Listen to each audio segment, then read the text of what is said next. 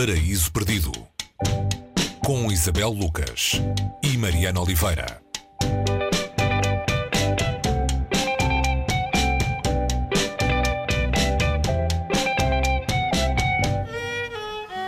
E lá por já estarmos na primavera, isso não quer dizer que não nos lembremos da estação anterior, eh, sobretudo quando se trata de receber correspondência. Postais de Inverno, de norte-americana Anne Beatty, é o livro que hoje nos traz aqui ao Paris Perdido.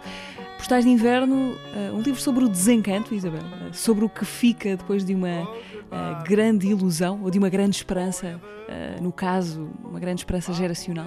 Olá Mariana, sim, uh, um, tem sido assim que ele, ou foi assim que ele começou por ser apresentado quando saiu na década de 70. Ele, ele, é o primeiro romance de uma escritora muito conceituada nos Estados Unidos, a Anne Beatty, e este livro foi apresentado como exatamente os anos, os anos 60, os loucos anos 60 tinham terminado há quatro anos quando o livro saiu, e já há uma geração uh, saudosa desses anos esse desalento, essa espécie de perdição é aqui interpretada eh, pelo protagonista do livro, o jovem Charles, eh, de 27 anos, que anda às voltas com aquilo que a vida parece já ter tirado e aquilo que ele acha que a vida não lhe irá dar.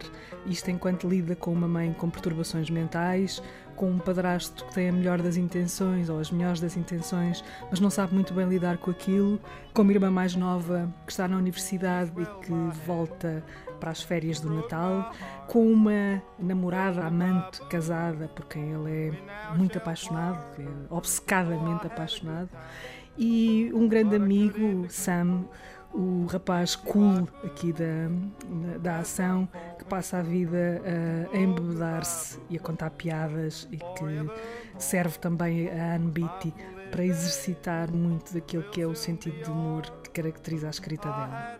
Isto acaba bem? Onde é que chegamos no fim? Um, dizer que acaba bem, não, não, os, os, livros com finais felizes normalmente não são os livros que, que nos ficam na, na, memória, não é? O que há que reter aqui deste livro? Portanto, a ação do livro uh, decorre entre o Natal e o Ano Novo e são, são as conversas e é o cotidiano destas pessoas. Portanto, há, Charles está aqui a lidar com uma, uma coisa complicada na vida dele, porque Laura, a, a amada, voltou para o marido e ele tem um plano, um plano que, segundo ele, vai fazer com que tudo fique bem, eh, que é fugirem os dois para as Bermudas e, e, viverem lá o amor que não podem viver na terra, na terra onde vivem. É, é, um romance de indagação, é, é, um romance que, como tu disseste no início, um, representa uma, uma geração e é um livro muito marcado e pautado também pela música. Portanto, é como se a música aqui, ou seja, este livro poderia ser uma grande banda sonora daquele, daquele tempo, pela diversidade uh, e pelo modo como ela também vai marcando as várias fases uh, do livro. É, é sempre através da música que chegamos ao entendimento do lugar, mas também do tempo. Ele, ele em inglês chama-se uh, Chili Scenes of Winter e este Chili Scenes of Winter pertence a uma música uh, de um álbum chamado New Lost City Ramblers with Cousin Amy. É uma banda folk um, ehm, onde participa a Cousin Amy, uh, Cynthia May Carver, que é tocadora de banjo, mas que um, tocava quase tudo, quase todos os instrumentos.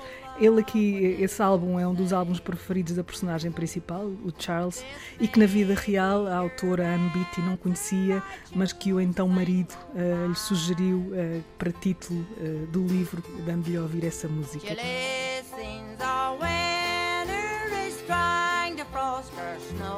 Outra coisa de salientar é que este romance, que não é assim tão pequeno, portanto, é um romance que na edição portuguesa tem quase 400 páginas, 360 páginas, foi escrito em sete meses, uh, depois terá sido revisto, certamente, mas nasceu de uma espécie de emergência, provavelmente porque Anne, que nasceu em 1947, pertence a uma geração que é quase, será quase a geração de Charles, será um pouco mais velha, mas, mas é por aí. Portanto, ela, ela consegue ler que os efeitos uh, de o fim de um tempo, não é? Uma geração que cresceu uh, na expectativa de que esse mundo, esse mundo de alguma maneira livre, não é? Cultivado pela geração hippie, uh, acabara.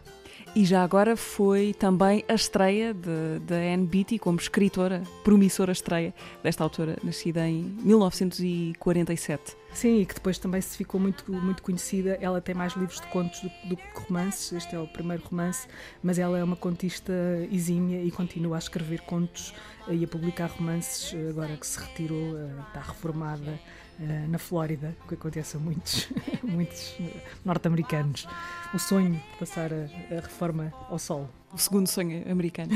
Postais de Inverno, de Anne Beatty. Eh, já agora fica também a referência, houve também uma adaptação para cinema do livro, eh, não muito notável.